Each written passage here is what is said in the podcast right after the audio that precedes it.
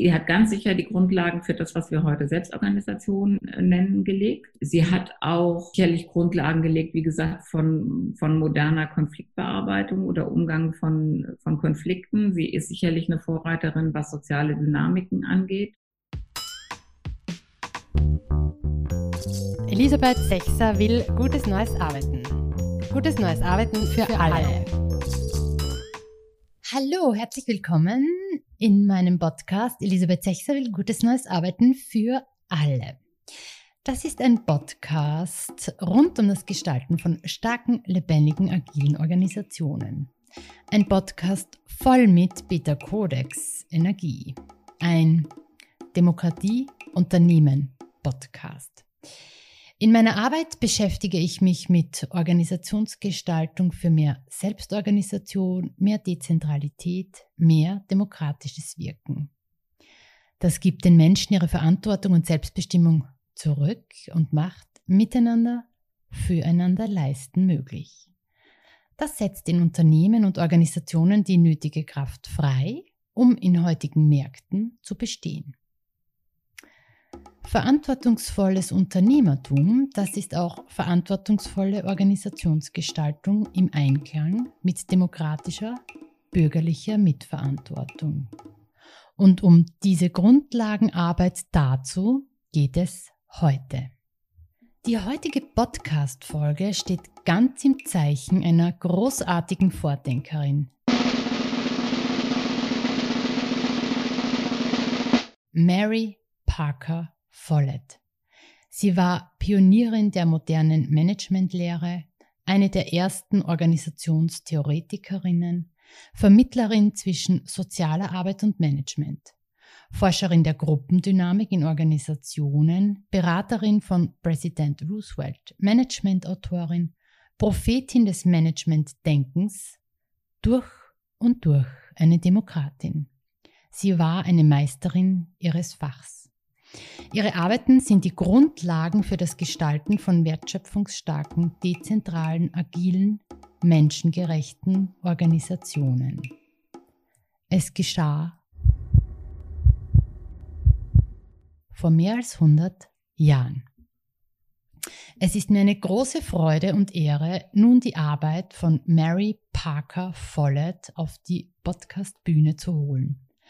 Die Meisterin für Dezentralität in Unternehmen, Silke Herrmann, wird uns nun Einblicke in das großartige Schaffen von Mary Parker Follett geben. Hallo Silke Herrmann, willkommen in der aktuellen Folge.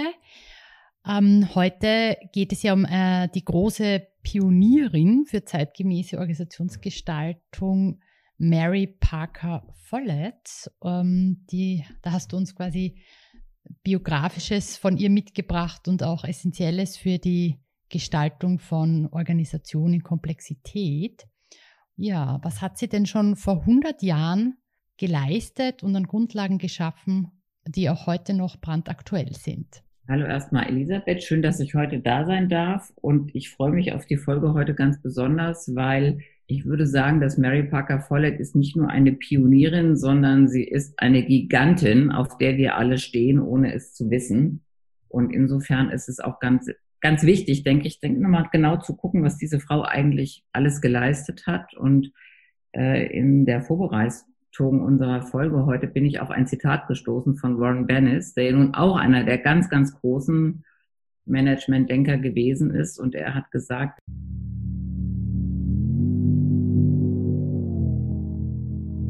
dass es in unserer Zeit nichts Modernes gibt über Management oder Führung, was nicht auf sie zurückgeht. Und das ist von ihm. Und ähm, das glaubt man zunächst nicht. Also man, man, das eine Zuschreibung ist. Und wenn man genauer hinschaut und ich habe mich jetzt gerade in letzter Zeit ein bisschen mehr nochmal mit ihrem Werk auch beschäftigt, dann muss man sagen, man wird sehr, sehr demütig. Man wird sehr demütig über das, was sie alles vorgedacht hat und auch wie sie es getan hat und vor allen Dingen auch welchen nicht nur welche Biografie äh, sie auszeichnet, sondern auch wie sich ihr Denken entwickelt hat. Und ich glaube, das ist es ist nach wie vor ähm, nicht nur modern, es ist zukunftsweisend und ich kann auch jedem nur empfehlen, mal im Original in ihre Texte reinzusehen. Sie lesen sich nicht wie vor 100 Jahren, sie lesen sich ganz aktuell und wenn man das Datum der Veröffentlichung nicht drunter schreibt, denke ich, man merkt es noch nicht mal. Ein bisschen was äh, Biografisches über sie, dass wir wissen, welche Zeit wir eigentlich sind. Also geboren wurde sie eben 1868 an der Ostküste der USA, kommt aus einer Quäkerfamilie, hatte eigentlich keine sonderlich äh, glückliche Kindheit. Ähm, der Vater ist früh verstorben, die Mutter war krank äh, und behindert, so dass sie also früh eben auch in so eine Versorgerrolle für sich selbst und ihren Bruder äh, gekommen ist und hat dann ähm, Ende des vorletzten Jahrhunderts eben an einer an einem Mädchencollege studiert weil sie eben auch von Harvard abgelehnt wurde, weil eben der Zugang von Frauen noch nicht zur Harvard-Universität gegeben war. Inzwischen ist letztlich diese Schule integriert worden äh, in, in Teil der, der heutigen Harvard äh, University. Und sie ist für mich so die pragmatische Intellektuelle. Also sie hat äh, nach ihrem Abschluss ist sie nach England gegangen. Sie hat übrigens fließend Französisch und auch Deutsch gesprochen und hat aber 25 Jahre letztlich als Sozialarbeiterin gearbeitet. Also über so eine lange Zeit in Boston in einer konkreten Sozialarbeit zu stecken mit neuen Denkmodellen ist etwas, wo man sagen kann, also sie ist ganz sicherlich nicht nur die Theoretikerin, sondern eben auch eine hochpraktische Frau gewesen, die das ermöglicht hat in den eher kritischen Vierteln von Boston. Und aufgrund dieser Erfahrung, was sie dort auch sammeln konnte, heute würde man sagen soziale Dynamiken, Gruppendynamiken, hat sie angefangen, ihre ersten Bücher zu schreiben. Alle Bücher von ihr sind heute wieder verfügbar, was ich sehr schön finde. Und ähm, bekannt oder geblieben ist sie eigentlich als Vordenkerin für Management und Organisationsgestaltung. Und da sind wir jetzt an dem ersten Punkt, der ihr aus meiner Sicht nicht gerecht wird. Mhm. Weil wenn wir heute denken an, an Management-Denker, viele große Namen, meistens Männer, denken wir in der Regel aber trotzdem an etwas, was, ich nenne es mal, in einem Spezialbereich steckt. Unternehmensführung, Organisation, Marktwirtschaft. Sie kommt aber eigentlich aus der Demokratieforschung. Das heißt also, ihr erstes Buch, The New State, was sie übrigens als ihr erstes Buch, glaube ich, 1918 veröffentlicht hat äh, und wo es letztlich darum geht, dass Menschen soziale Wesen sind, als überzeugte Demokratin, welche Bedeutung Gruppen und Selbstorganisationen haben für eine Demokratie, was Lernen, die Bedeutung von Lernen in einer Demokratie stammt aus diesem Buch, The New State. Und das ist das, womit sie sich beschäftigt hat. Also sie ist eigentlich als eine überzeugte Demokratin, die übrigens dieses Buch ja publiziert hat, bevor es in den USA das allgemeine Frauenwahlrecht gab. Das kam nämlich erst 1920 hat sie sich mit Demokratie beschäftigt und ein, ein, ja, ein, ein intellektuelles äh, und auch begeistertes Plädoyer für alles das geschrieben, dass Menschen soziale Wesen sind, äh, die es auch verdient haben, in einer Demokratie zu leben und dass Demokratie eine lebenslange Aufgabe ist des Lernens. Also eigentlich alles das, was wir gerade jetzt wieder diskutieren, in einer Zeit, die schwierig ist, hat sie in, in dieser Zeit nach dem Ersten Weltkrieg und dann eben in den in den Roaring Twenties eingeordnet und ich glaube, das ist auch kein Zufall. Und erst danach hat sie angefangen, diese Gedanken auf Organisationen zu übertragen.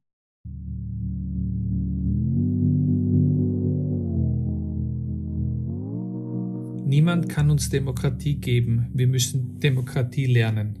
Ein Demokrat zu sein bedeutet nicht, sich für eine bestimmte Form der menschlichen Vereinigung zu entscheiden, sondern zu lernen, wie man mit anderen Menschen zusammenlebt. Der Gruppenprozess enthält das Geheimnis des kollektiven Lebens, er ist der Schlüssel zur Demokratie, er ist die Hauptlektion, die jeder Einzelne lernen muss, er ist unsere größte Hoffnung für das politische, das soziale und das internationale Leben der Zukunft.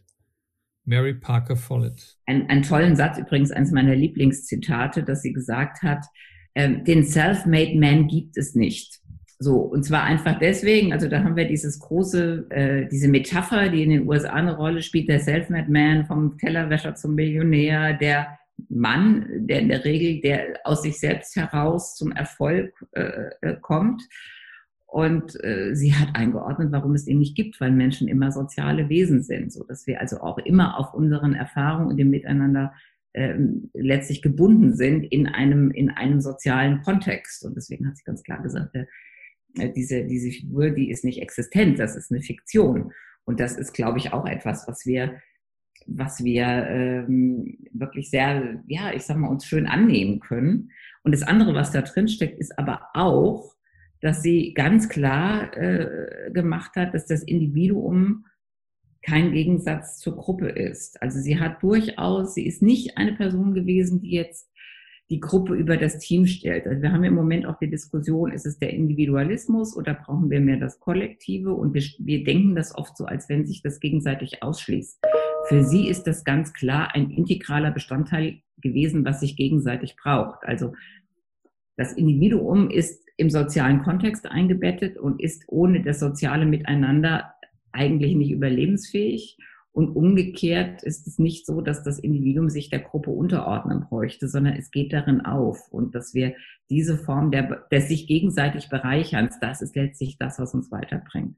Mhm. Also sie hat das als ein sich positiv beförderndes Zueinander von Individuum und Gruppe beschrieben und nicht als etwas Trennendes, was sich abgrenzt oder ähm, gegeneinander verhandelt wird. Hm, hochmodern wollte ich gerade sagen, was ist sozusagen in, in der Organisationsgestaltung und Unternehmensführung eine, eine wichtige, heiße Rolle und sehr diverse Rolle spielt. Ja, also so das Trennende in Organisationen ähm, uns gar nicht weiterbringt und auch äh, verhindert, dass wir quasi aus dieses Miteinander füreinander leisten einfach gar nicht möglich gemacht wird.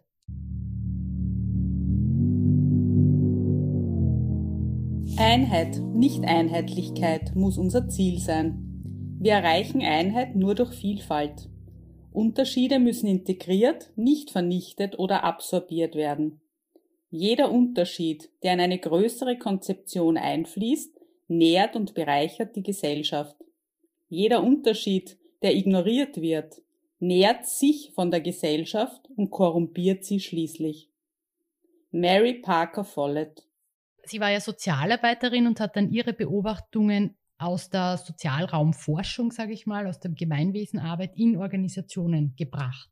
Sie hat aus der, aus ihren, es sind ja letztlich Modellprojekte gewesen. Also eine These, ich weiß es nicht, aber ich könnte vermuten, dass der, der Attraktor überhaupt das so lange zu machen war, dass sie dort eben auch in, in, äh, in einem Feld, wo, wo, wo sie auch relativ gut gestalten konnte, auch natürlich für sich selber Dinge ähm, lernen konnte, wie soziale Dynamiken gut bewältigbar sind und was man daraus eigentlich alles machen kann. Und dann hat sie das ja eigentlich erstmal verarbeitet in diesem Buch The New State, also letztlich als eine Art von gesellschaftlichem ähm, Entwurf mit einem ganz klaren Ja zur Demokratie und zum Staat ähm, und hat sich dort eben letztlich politische Denkerin, die äh, ein Statement für, für Demokratie abgibt, wo die Frage der Gruppe, die Frage der Selbstorganisation, die Frage des lebenslangen Lernens eine ganz große Rolle spielt. Und danach hat sie erst ihr Interesse gefunden an Organisationen und fand es aber auch irgendwie sehr interessant und sehr bereichernd für sie selbst. Auch da hat sie sich eben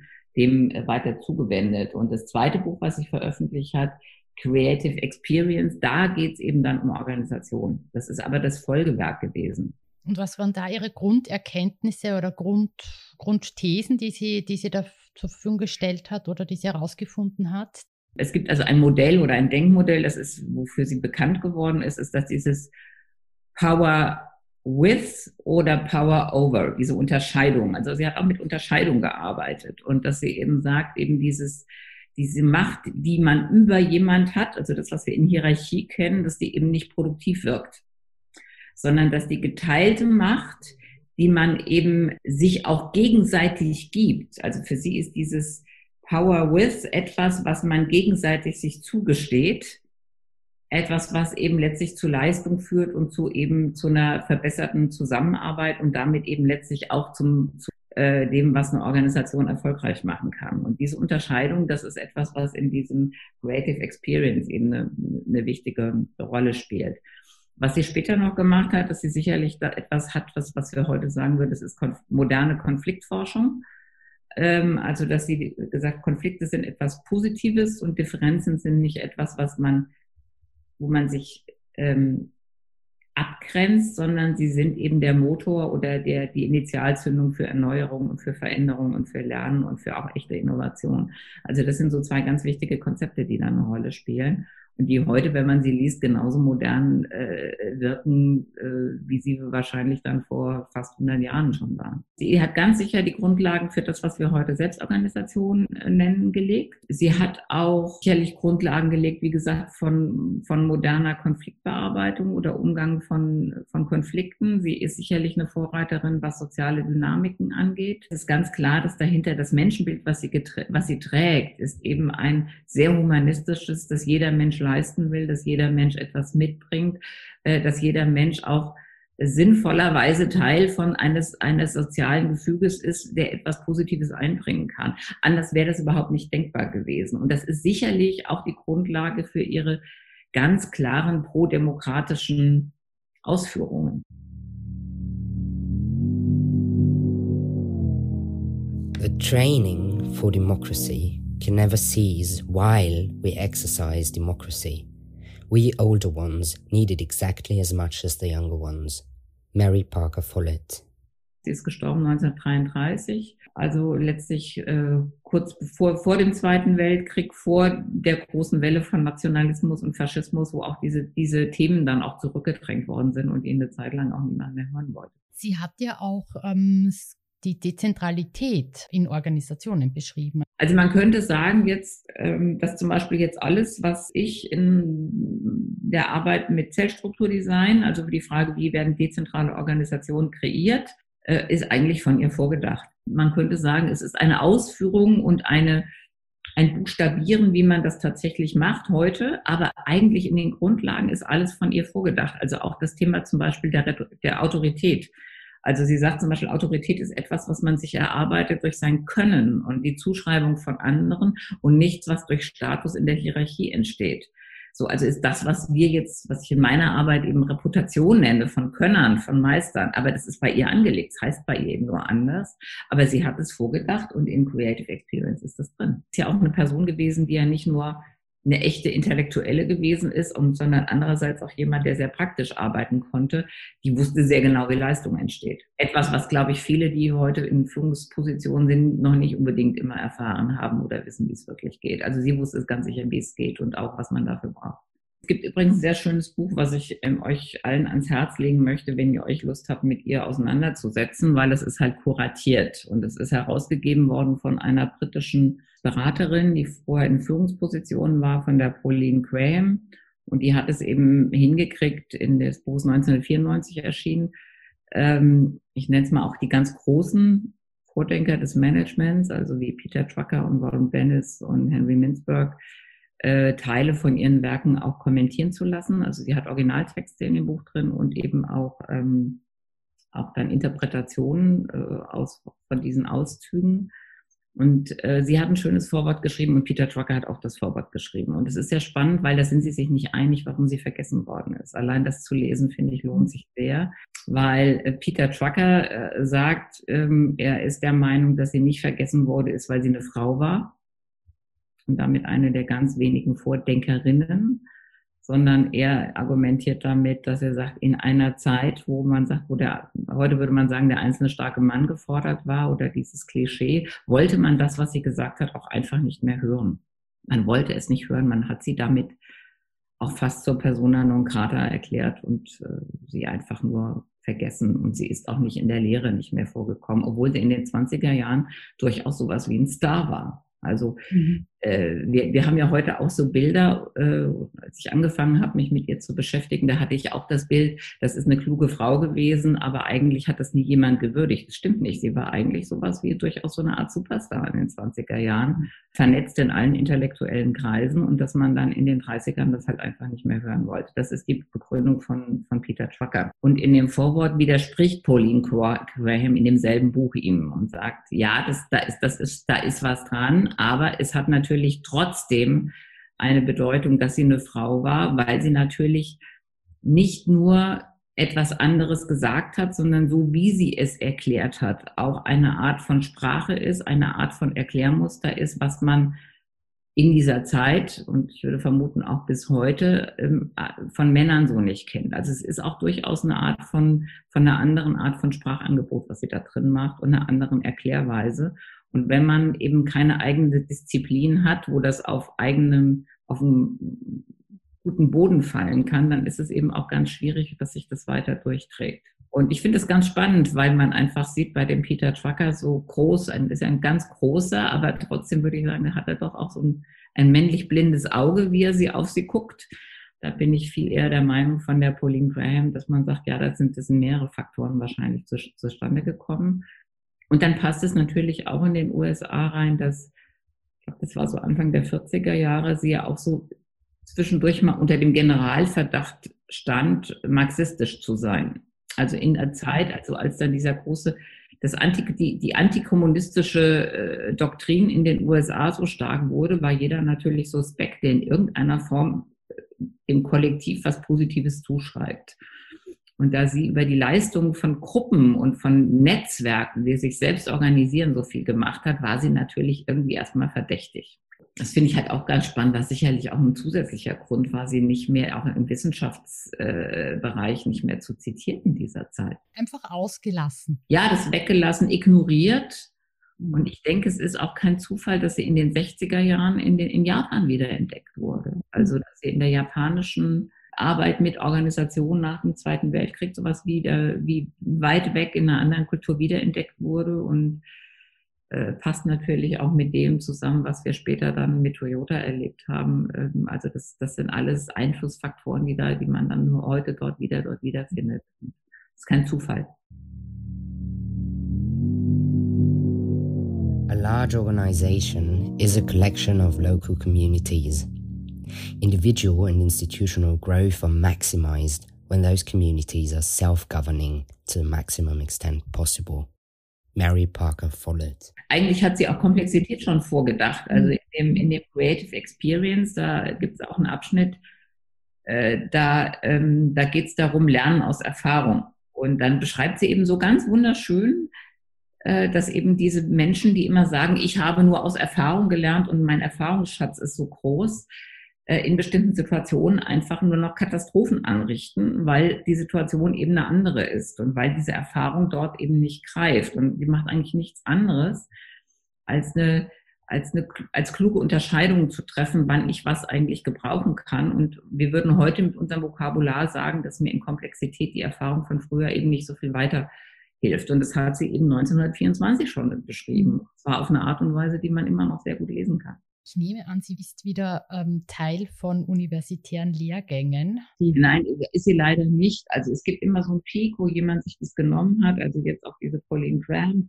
die offenbar noch lebt und weit über 90 ist, hat dieses Buch herausgebracht. Da war sie dann auch schon in, in, ähm, äh, in, in Rente und hat sich ihren eigenen Wunsch erfüllt. Und es ist eben immer wieder so, dass immer einzelne Personen sie wiederentdeckt haben und dann auch gezeigt haben äh, und darauf referenzieren. Aber es, sie ist eben leider nach wie vor, sie ist eben nicht äh, Standard für universitäre Ausbildung oder auch noch nicht mal für Weiterbildung. Sie kommt mhm. nicht vor. Und es gibt auch, also deutsche Übersetzungen habe ich jetzt auch keine gefunden. Das Einzige, glaube ich, was es auf Deutsch gibt, ist der Wikipedia-Eintrag und der ist gekürzt äh, aus dem Amerikanischen. Also von daher Mhm. Auch nicht wirklich hilfreich. Das während der Zeit. Also im Englischsprachigen ist es eben so, dass ihre Originalwerke alle äh, wieder aufgelegt wurden. Es sind eigentlich drei Hauptwerke, also The New State 1918, 19 rausgekommen, ähm, Creative Experience 1924. Und dann gibt es eben noch ein sehr schönes Werk von ihr, die Dynamic Administration. Das sind letztlich Papers von ihr, die aber erst nach ihrem Tod 1941 äh, publiziert wurden zum Einlesen, wie gesagt, unbedingt das Buch von äh, Pauline Graham als Herausgeberin nehmen, weil da kriegt man tolle Einordnungen, schön kuratiert. Ich glaube, da kommt man schon sehr weit mit. Das ist aber auch, wie gesagt, von 1994. Und ähm, es lohnt sich auch wirklich in die Originaltexte mal, mal reinzugucken. Mhm. Genau, werde ich alle verlinken in den Show Notes, dass man hier gleich Buchbestellungen nach dem Podcast tätigen kann. Also sie gehört in Lehre aus meiner Sicht, was ich so ein bisschen ja, also was einem, was einem schon auch, oder mir auch ein Stückchen auch nahe geht, ist, wenn man jetzt sieht, ähm, wir haben eine, eine Riesenwelle über alles, ob wir das jetzt Agilität nennen oder New Work nennen oder Dezentralität nennen, die alle letztlich auf ihren Schultern stehen und sie kommt wirklich nirgendwo vor. Und das ist schon, ich finde es auch wirklich todtraurig. Und das andere ist, dass es eben auch äh, zeigt, wie theoriefern wir an vielen Orten unterwegs sind. Also das getan wird, als wenn es moderne, neue Ideen wären, die aber mehr oder weniger theoriefrei äh, jetzt Lösungen für diese Welt darstellen, was ich glaube auch, was den praktischen Anwendungen nicht gut tut, anstelle zu sagen, es gibt ähm, theoretische, intellektuelle Vordenker, die ähm, alles das schon letztlich angelegt hatten.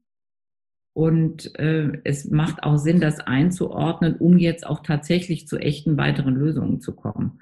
Und äh, sie ist Bestandteil von, von keinerlei Ausbildungsprogramm. Ich habe es noch nie gesehen. Sie hat Grundlagenarbeit gemacht. Sie war auch wirklich Teil einer, ähm, einer echten intellektuell führenden Szene. Sie war übrigens auch Mitglied in der Taylor Association. Also das heißt, äh, sie hat sich auch damit äh, beschäftigt. Was ich sehr, sehr spannend fand, das habe ich jetzt eben, war mir vorher auch gar nicht so klar. Also sie hat äh, Taylor, alles was, was äh, Frederick Taylor in dieser Zeit geschaffen, war ja schon modern, weil es eine Ablösung war auch des militärischen Verständnisses der Führung einer Organisation. Und natürlich war sie dann auch Mitglied dieser Association und hat aber nie diese Teilung akzeptiert zwischen, heute sagen wir denken und handeln. In, den, in den Nachlesen ist mir aber eins aufgefallen und das finde ich auch aus verschiedener Hinsicht hochspannend, dass man ja nicht nur gesagt hat, es gibt die gut ausgebildeten Denkenden, die denken vor und die anderen führen aus, sondern das war ja noch schlimmer, dass man nämlich davon ausgegangen sind, dass die Workers nicht denken können, sondern dass die nur fühlen. Also, dass sie zur Ausführung verdammt sind, weil sie nicht in der Lage sind zu denken. Also nicht nur, dass sie nicht eben die Bildung bekommen haben, sondern dass sie nicht in der Lage sind zu denken, dass sie nur fühlen und dass sie deswegen angeleitet werden.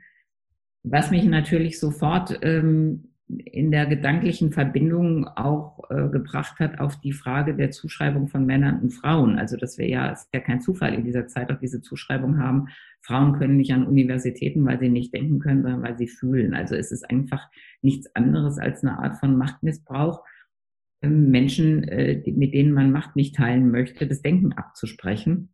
Mhm. Und das ist eben nicht nur mit den Frauen gemacht worden, sondern eben auch mit den, mit den Workern. Und das finde ich natürlich nochmal ganz spannend und da hat sie sich sofort massiv dagegen gestellt und hat dann gesagt, das ist kompletter Unsinn und sie trägt den auch nicht und äh, äh, weil sie einfach das Thema des sozialen Lernens einfach natürlich ganz anders verstanden hat. Sie hat übrigens auch beraten, ne? also sie war auch, wenn man so will, sie war auch Consultant, sie wird auch manchmal so genannt, obwohl sie sich nie als Consultant so angeboten hat. Also sie wurde von innovativen Unternehmern auch angefragt, ähm, ihre Expertise dann einzubringen in die Gestaltung von Organisationen. Das hat sie auch gemacht. Das hat ihr auch Spaß gemacht, aber sie ist jetzt nicht hingegangen und gesagt, ich bin Beraterin. Also ich glaube, so attraktiv hat sie es dann doch nicht also ich finde, was man hier dran auch nochmal schön sieht, also wenn wir jetzt ja äh, sagen, okay, dein Podcast ist ja so der Beta-Codex-Podcast, wie schlüssig äh, auch natürlich alle Personen, die diese Beta-Arbeit äh, vom Wissenschaftlichen her beeinflussen, äh, wie die auch zueinander gestanden haben und dass die sich natürlich auch immer aufeinander referenziert haben. Also Mary Parker Follett äh, hat zum Beispiel Douglas McGregor beeinflusst, das weiß man. Peter Trucker schreibt, dass er sich eigentlich geschämt hat, dass er auch in seiner Ausbildung nie von ihr gelernt hat. Äh, Warren Bennett sagt, dass alles, was wir heute haben, auf sie letztlich zurückgeht. Also äh, das passt schon alles zusammen und äh, man kann natürlich, bis übrigens jetzt auch, wo sie referenziert worden ist über das neue Buch von Gary Hamel, eben Humanocracy, äh, man könnte auch sagen, das, was wir in Unternehmen haben, jetzt wie zum Beispiel Burzorg, ja, geht eigentlich auf ihre Vordenkerarbeit zurück. Es ist das gelebte, Burzorg ist nichts anderes als, als gelebte Arbeit von Mary Parker Follett, ja. Das kann man, kann man auch zeigen und nachweisen.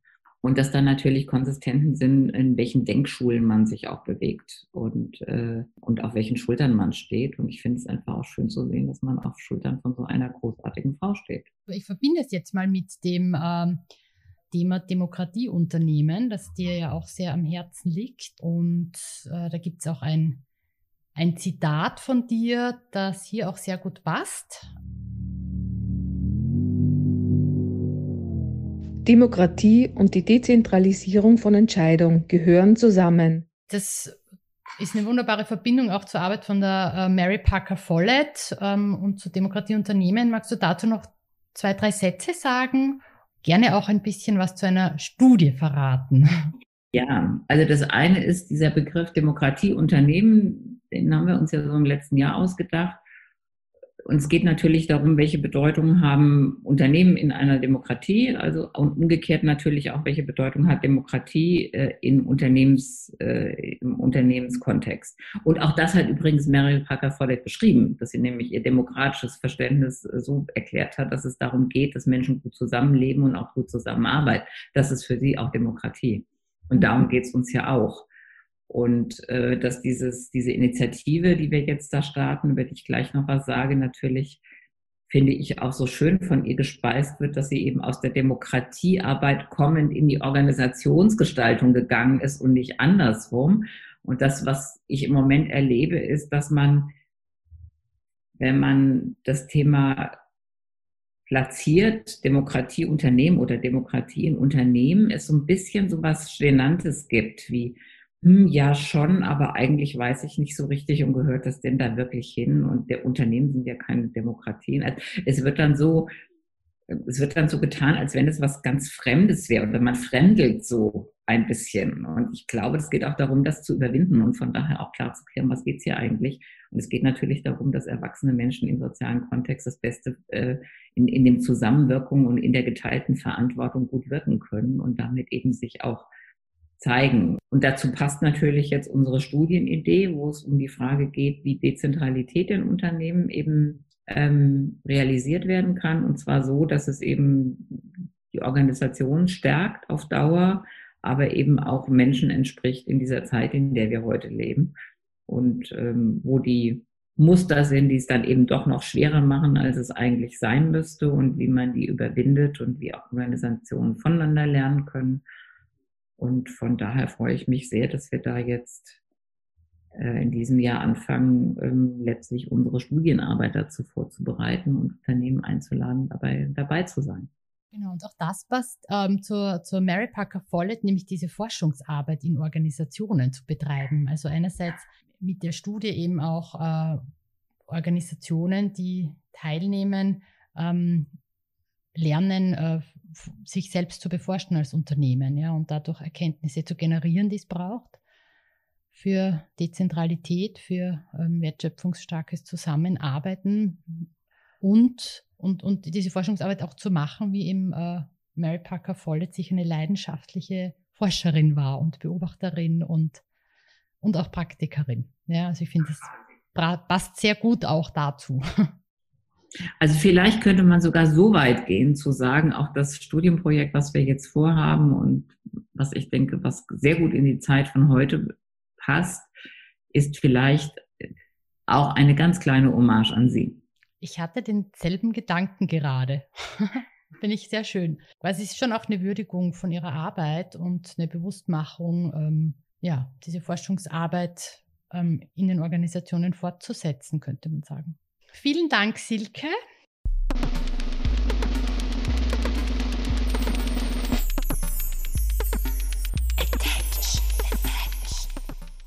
Die Studie in 2021 dezentralisiert euch.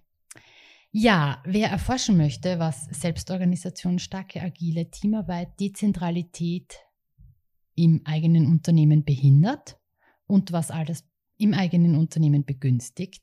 Wer Interesse hat, systemrelevante Muster zu erkennen und Handlungsoptionen zu konkretisieren, wer an starker Selbstforschungsarbeit in der eigenen Organisation und im Austausch mit anderen teilnehmen möchte, ruft mich einfach an. Und nun unser Narrative-Check.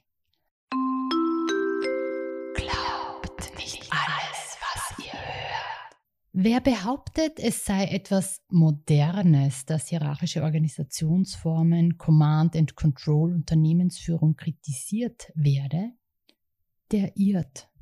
Wer meint, integrierte demokratische Managementformen sind erst vor kurzem entstanden, der weiß zu wenig. Wer glaubt, dass Netzwerkstrukturen moderner Trend sind, der sollte ihre Bücher lesen. Bereits Mary Parker Follett fand vor über 100 Jahren heraus, dass Gruppen erfolgreicher sind, wenn sie ihre Aufgaben selbst bestimmen konnten und in Netzwerkstrukturen zusammenarbeiten. Das Self-Governing Principle stammt von ihr. Sie kritisierte autoritäre Führungsstrukturen in Organisationen, nannte die üblicherweise enge Verbindung zwischen Führung und der Person einer Führungskraft einen Kardinalfehler. Statt Macht über braucht es Macht durch, also Interaktion im Team. Das Miteinander füreinander leisten, würden wir heute sagen. So, Dala, das war's für heute. Meinen Namen und meine Leidenschaft kennt ihr nun ja schon. Die Links zu den Buchempfehlungen, zur Studie, zum Poster Demokratie Unternehmen findet ihr wie immer in den Show Notes. Es ist mittlerweile Ende März. Der Frühling beginnt uns anzulächeln. Es ist Zeit. Wir können jeden Sonnenstrahl brauchen. Genießt alle die ihr bekommen könnt. Elisabeth Sechser will gutes neues Arbeiten. Gutes neues Arbeiten für, für alle. alle.